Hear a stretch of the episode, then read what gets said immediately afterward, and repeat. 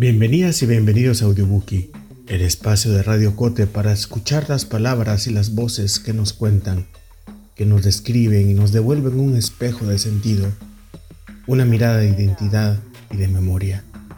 Porque al fin, la literatura es esa tensión entre el libro y la lectora que se reconoce, entre un recuerdo que no sabíamos que aún guardábamos, entre ese asentir con la cabeza en medio de una página colocar una mano en nuestros labios como queriendo retener eso que leímos en silencio, pero que sabemos que pronto también le contaremos a alguien más. Soy Julio Serrano Echeverría y esto es Audiobookie.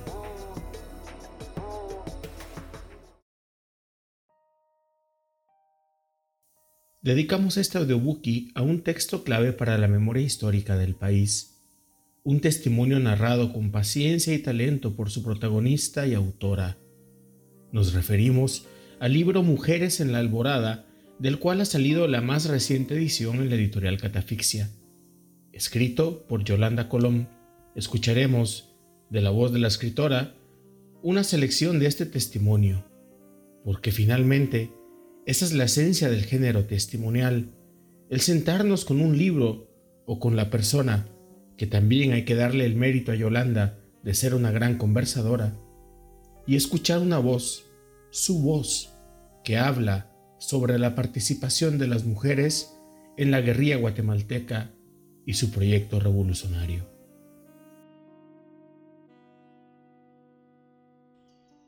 Despertar en la zona reina. Cuando realicé mi primer visita al destacamento guerrillero, llevaba un año con la compañía inseparable de una cápsula de cianuro. Se nos daba a los militantes de entonces con la orientación de ingerirla en caso de caer en manos de los cuerpos represivos. Era vieja historia, aunque no tan absoluta como yo, llegó a ser muy pronto que en Guatemala no hay presos políticos ni consignados a los tribunales por acusaciones de rebelión contra el régimen.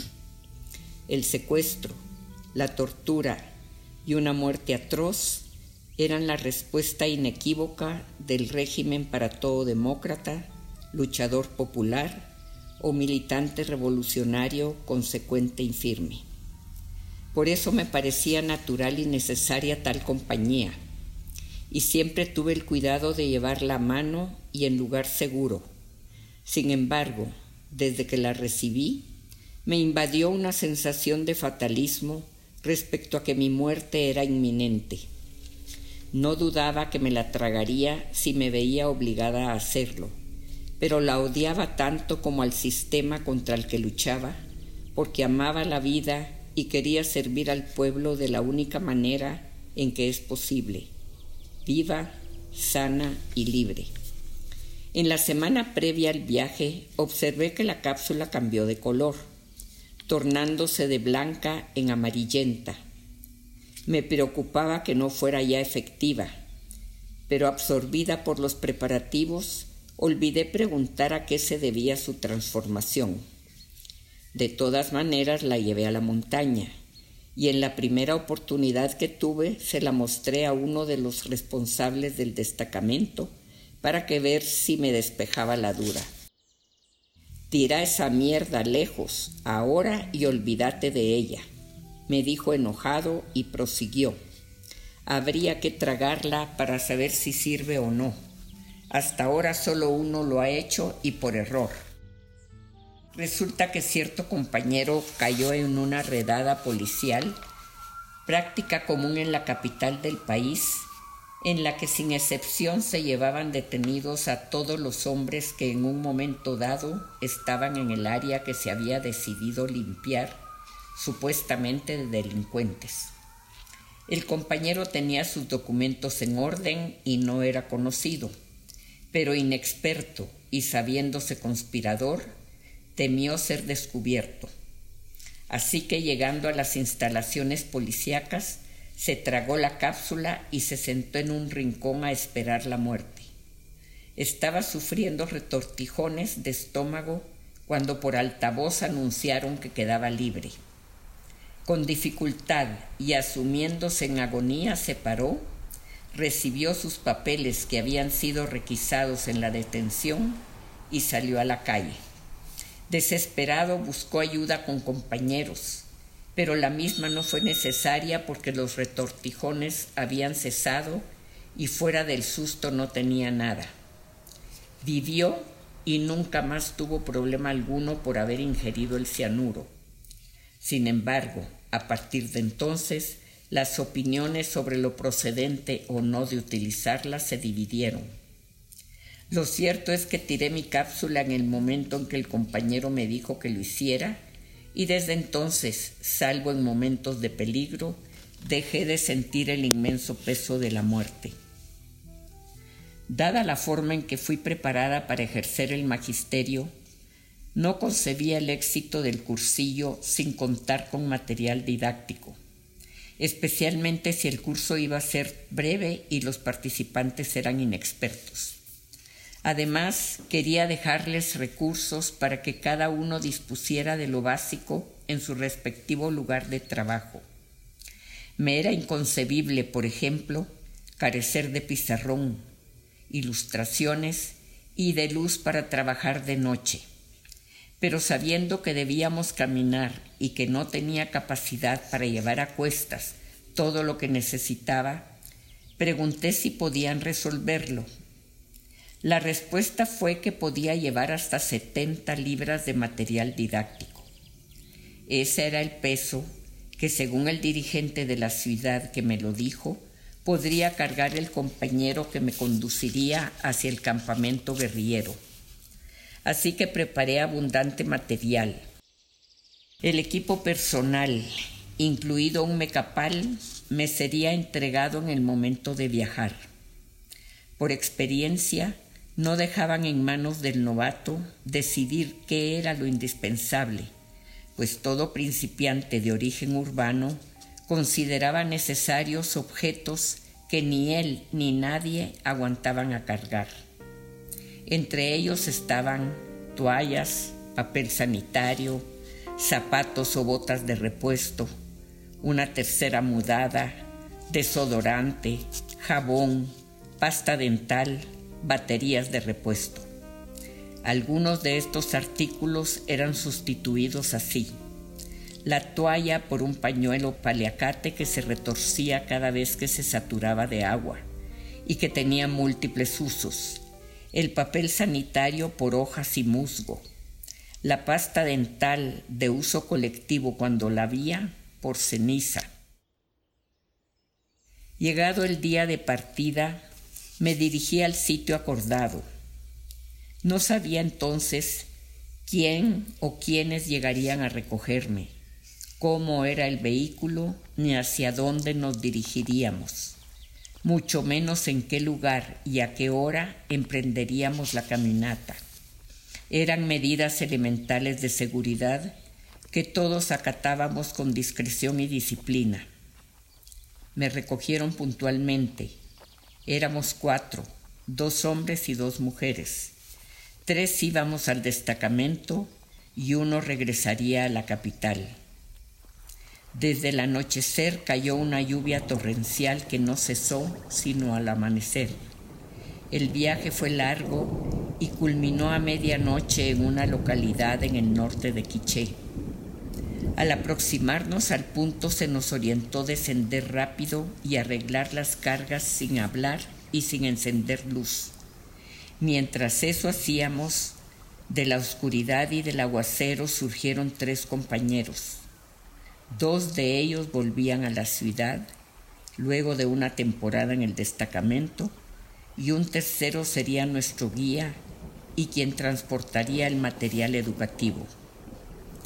Sin embargo, quien me autorizó llevar los recursos no tomó en cuenta que este compañero llegaba a encontrarnos cansado y sin haber comido, pues durante dos días y sus noches acompañó a los que salían en una marcha especialmente lenta debido a que uno de ellos se había fracturado un tobillo. El compañero, por lo tanto, solo tomó parte de las cosas. Por iniciativa propia sumé el resto de mi carga. Partimos en silencio, sin luz y a paso rápido. La lluvia, la oscuridad y el terreno tortuoso nos dificultaban el avance, aunque los dos primeros aseguraban la secretividad de nuestra presencia. Habíamos hecho contacto frente a un puesto de la Guardia de Hacienda en ese entonces única representante de los cuerpos represivos en dicho poblado.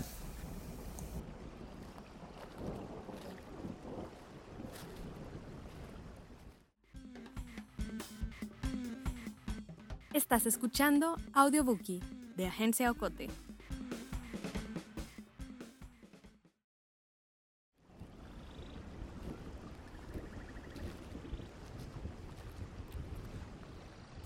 Caminando por callejas y veredas siempre en ascenso y empantanadas, pasábamos entre casas cuyos perros nos ladraban agresivos.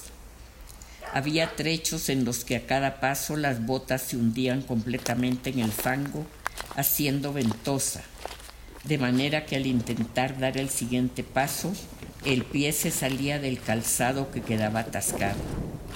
Entre dos teníamos dificultad para sacarlo en otros tramos dábamos dos pasos hacia adelante para luego deslizarnos de regreso sin poder sujetarnos a nada. Todo era lodo, agua y oscuridad. Y para completar el cuadro nos extraviamos dos horas, al cabo de las cuales nos encontramos en un punto recorrido con anterioridad debimos repetir uno de los trayectos con más lodazales para corregir la dirección. El compañero que llegó a nuestro encuentro y el que venía desde la capital eran veteranos del destacamento e iban armados. La compañera y yo no.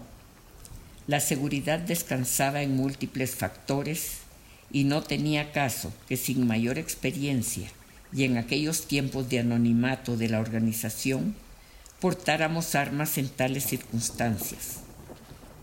Caminamos dos noches continuas, deteniéndonos antes de la alborada, para escondernos entre la maleza las horas de luz y reanudar la marcha al oscurecer.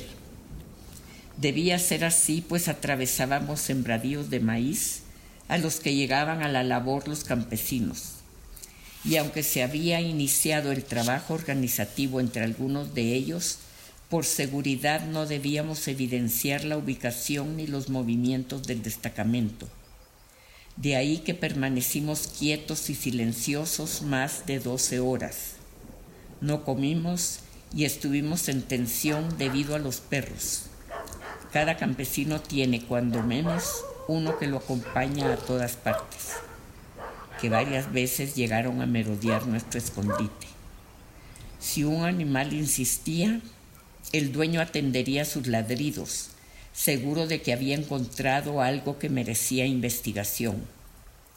Afortunadamente logramos pasar inadvertidos. Al oscurecer, después de que los lugareños volvieron a sus casas, reanudamos la marcha en dirección inversa a la suya. Un poco antes del segundo amanecer, alcanzamos la orilla de la montaña donde podíamos caminar de día y sin riesgo de encontrar gente. Descansamos unas horas dentro de un cobertizo abandonado y al despuntar el día, siempre sin probar bocado, proseguimos nuestro camino. A partir de entonces avanzamos a rumbo, sin seguir trazo alguno. Estábamos en territorio conocido por nuestros compañeros. Una vez dentro del bosque, quien había ido a nuestro encuentro se adelantó al paso rápido propio de los veteranos. El cansancio y el peso de la carga se multiplicaban al avanzar despacio, pero todo novato solo puedo hacerlo así las primeras veces.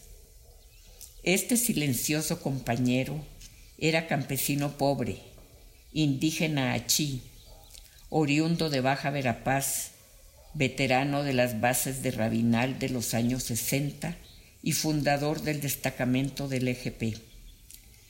Padecía tuberculosis pulmonar y sus hijos vivían de lustrar zapatos en la capital. Poco después salió temporalmente de la montaña para curarse de ese mal. Al dar aviso en el campamento nuestro guía, dos compañeros acudieron a encontrarnos. Nos hallaron en una húmeda vereda de mimbreros donde el musgo cubría el tronco de los árboles y alfombraba el suelo. Los recién llegados tomaron nuestras cargas y nos dieron a beber chocolate frío. Cayendo la noche llegamos a nuestro destino. Habíamos hecho el recorrido en el triple de tiempo que utilizaban los veteranos. Estábamos aproximadamente a tres mil metros sobre el nivel del mar, en las estribaciones del macizo montañoso de la zona reina, parte a su vez del sistema orográfico de los Cuchumatanes. Se trataba de un campamento en el corazón de un bosque tropical húmedo y frío instalado en una pendiente pronunciada de exuberante vegetación donde la niebla lo envolvía todo. Mi estado físico era calamitoso, dos noches sin dormir, más de 48 horas sin comer, sudada y enlodada de pies a cabeza, empapada de agua helada, con una uña en cada pie arrancada de raíz con dolor de cabeza por la presión del mecapal y con varias mataduras en la espalda producidas por el pizarrón que por falta de experiencia para cargar me coloqué directamente a cuestas. Mi estado anímico era insuperable. Me sentía feliz. Haber llegado, no importaba cómo, era lo que contaba.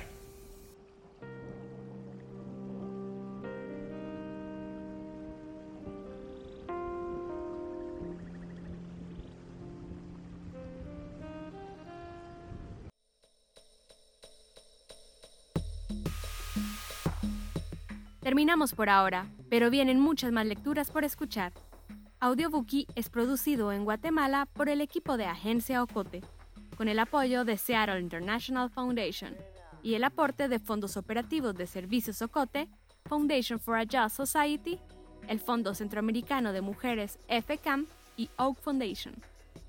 Producción sonora, José Monterroso. Coordinación, Julio Serrano Echeverría. Música original, Juan Carlos Barrios. No olvides seguirnos en las redes sociales. Somos Agencia Ocote y experimenta nuestra página web www.agenciaocote.com para otras historias en otros formatos.